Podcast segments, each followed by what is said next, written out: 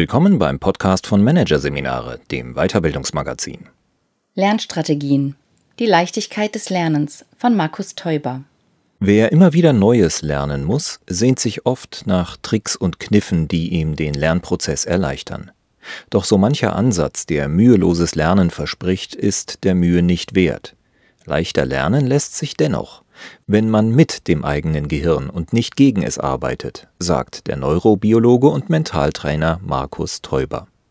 Wir leben in einer Leistungsgesellschaft, die uns ständige Entwicklung abverlangt. Immer wieder geht es dabei auch darum, neues Wissen zu erwerben. Für viele Menschen ist es allerdings mit Qualen, Ängsten und hohen persönlichen Kosten verbunden. Entsprechend groß ist die Sehnsucht nach Methoden, die müheloses Lernen verheißen. Leider aber sind viele dieser Techniken vom Standpunkt der Hirnforschung aus betrachtet ineffektiv. Zum Beispiel die Lehre von zwei Gehirnhälften. Sie gehört zu den gängigsten Mythen überhaupt und beruht darauf, dass die linke Gehirnhälfte für Logik und die rechte für Emotionen zuständig sein soll. In zahlreichen Ratgebern werden Tipps vermittelt, wie es gelingen kann, Verbindungen zwischen den beiden Hälften zu schaffen. Es ist zwar richtig, dass wir zwei Hirnhälften haben, sowohl Groß- als auch Kleinhirn haben eine linke und eine rechte Hemisphäre. Doch die angepriesenen Überkreuzübungen, die die Zusammenarbeit zwischen den zwei Hälften verbessern sollen, sind pure Zeitverschwendung. Denn die beiden Seiten des Gehirns sind durch ein Bündel von Nervenfasern ohnehin miteinander vernetzt. Mehr noch, es gibt in den Hirnhälften mitnichten eine Arbeitsteilung zwischen Logik und Gefühl. Nur ganz wenige Funktionen im Gehirn sind überhaupt klar der einen oder anderen Hälfte zugewiesen. Das Gehirn arbeitet vielmehr als Einheit ob nun Rechenaufgaben gelöst oder Emotionen produziert werden. Das Lerntypenkonzept.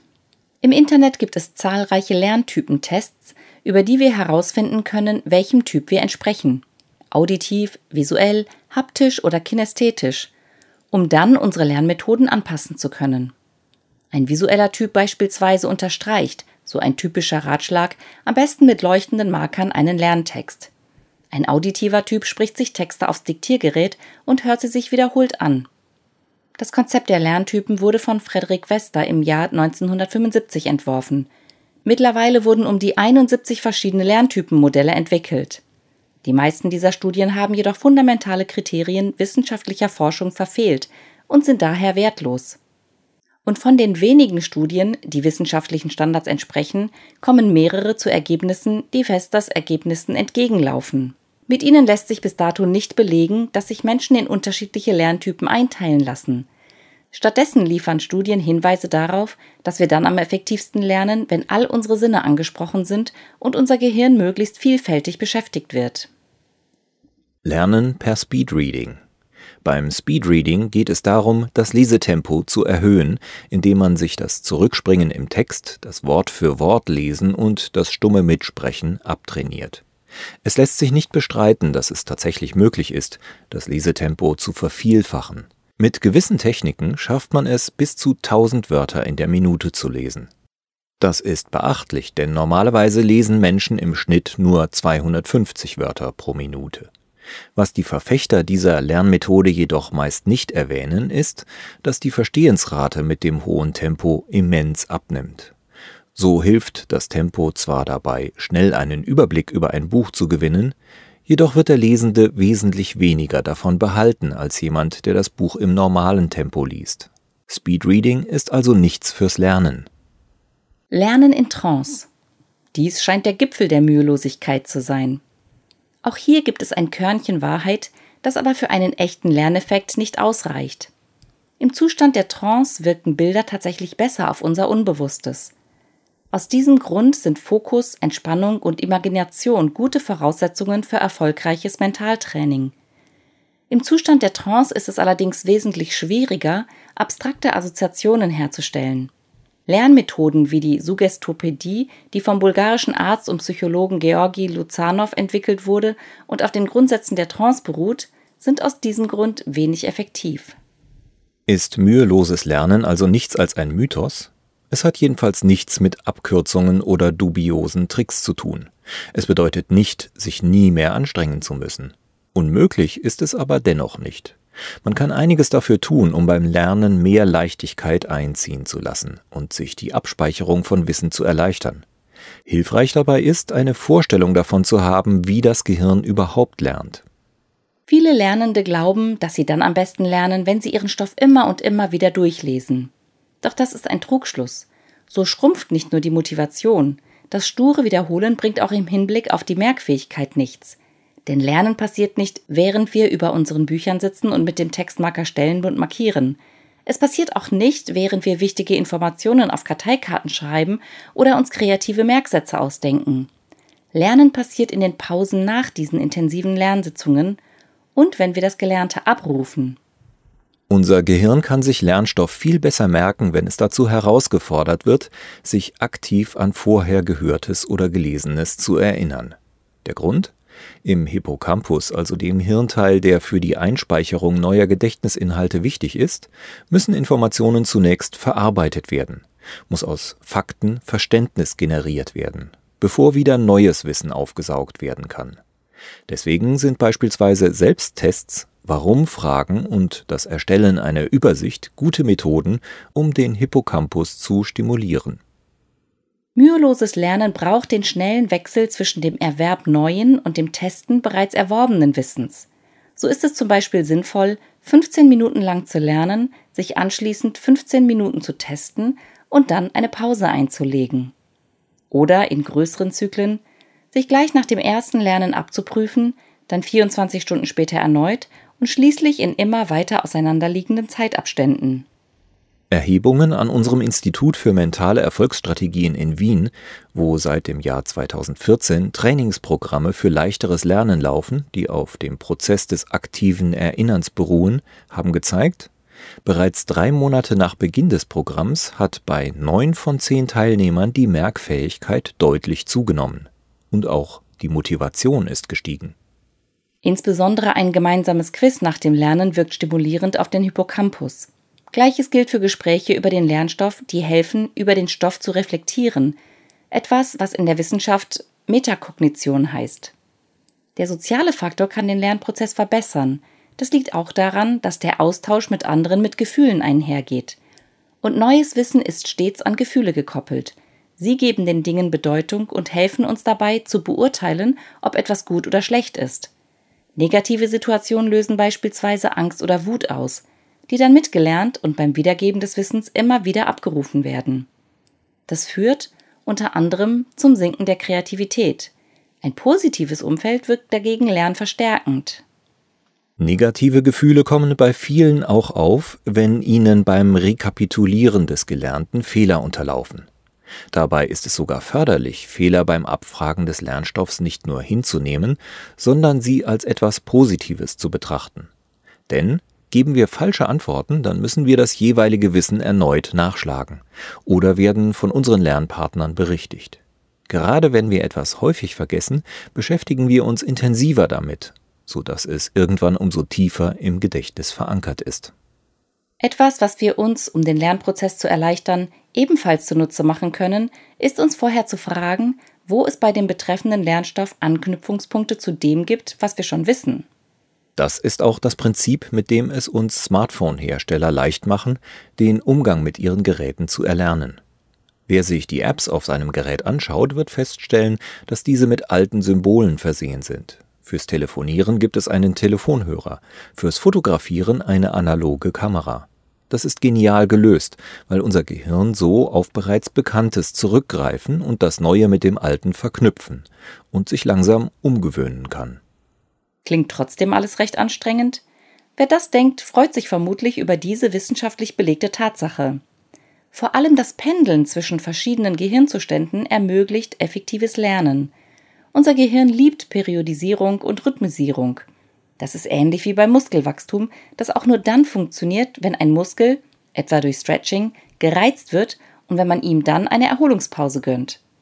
Auch Einsteins Erfolgsgeheimnis bestand darin, sich zuerst intensiv auf eine Sache zu konzentrieren, um sich dann mit Tagträumen und Fantasien zu entspannen. Die Rhythmik ist dabei Teil des Erfolgs. Daher ist es zum Beispiel hilfreich, etwas Neues an jedem Montag, Mittwoch und Freitag zur selben Uhrzeit zu tun. Denn das Gehirn wird so entlastet. Weil es sich nicht damit beschäftigen muss, wann es denn am besten Zeit für die nächste Lerneinheit freischaufelt, ist diese Kapazität fürs Lernen selbst vorhanden. Vor allem im Zustand produktiver Entspannung lernt das Hirn am besten.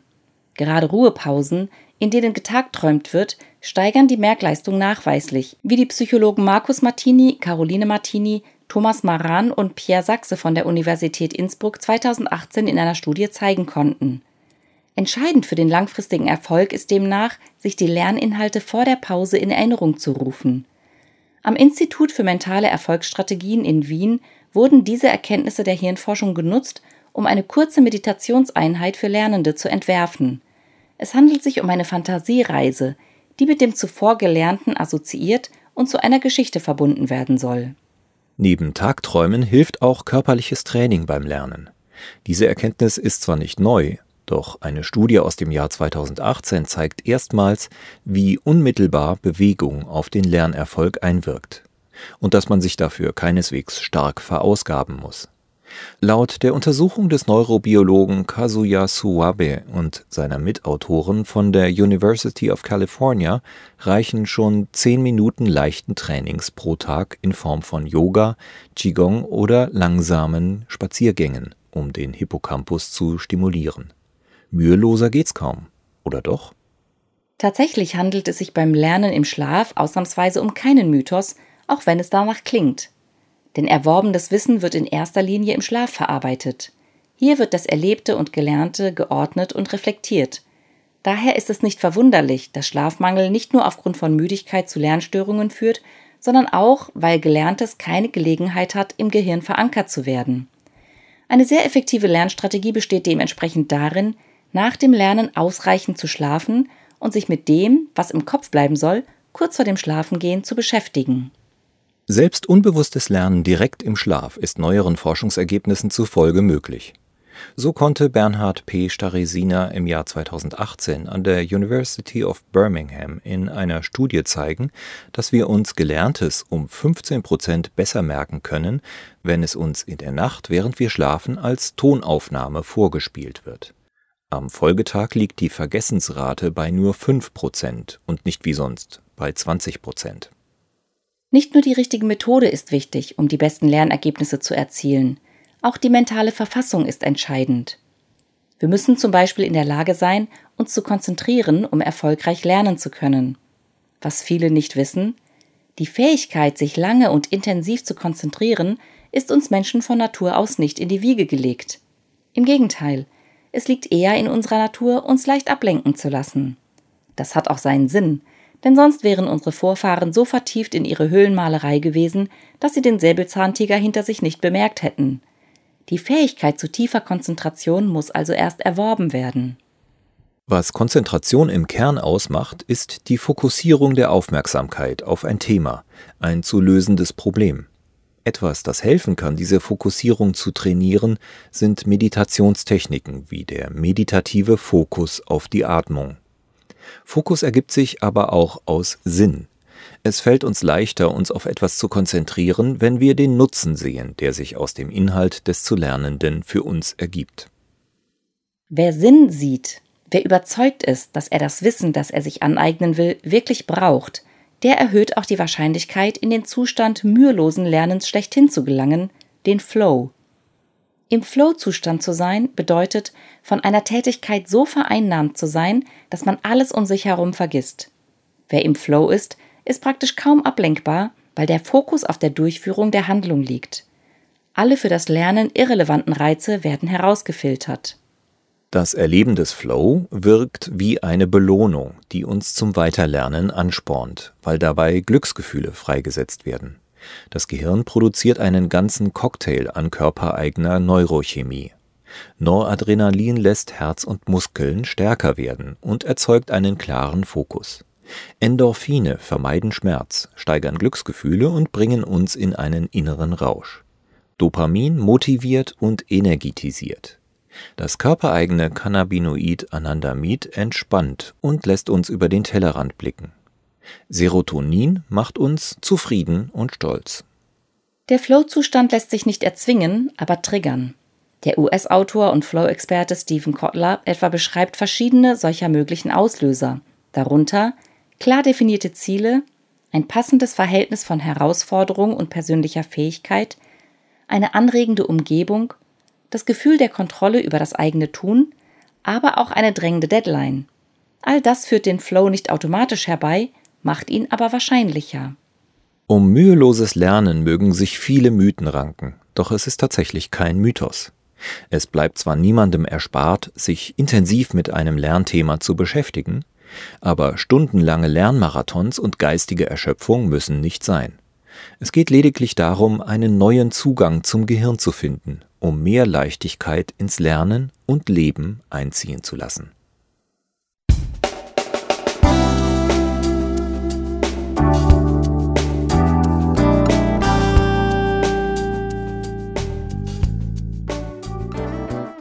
Sie hörten den Artikel Lernstrategien, die Leichtigkeit des Lernens von Markus Teuber aus der Ausgabe Oktober 2020 von Managerseminare, produziert von Voiceletter. Weitere Podcasts aus der aktuellen Ausgabe behandeln die Themen Agiles Mindset fördern, Dünger für neues Denken und Hybrid Leadership, die intelligente Brücke. Weitere interessante Inhalte finden Sie auf der Homepage unter managerseminare.de und im Newsblog unter managerseminare.de/blog.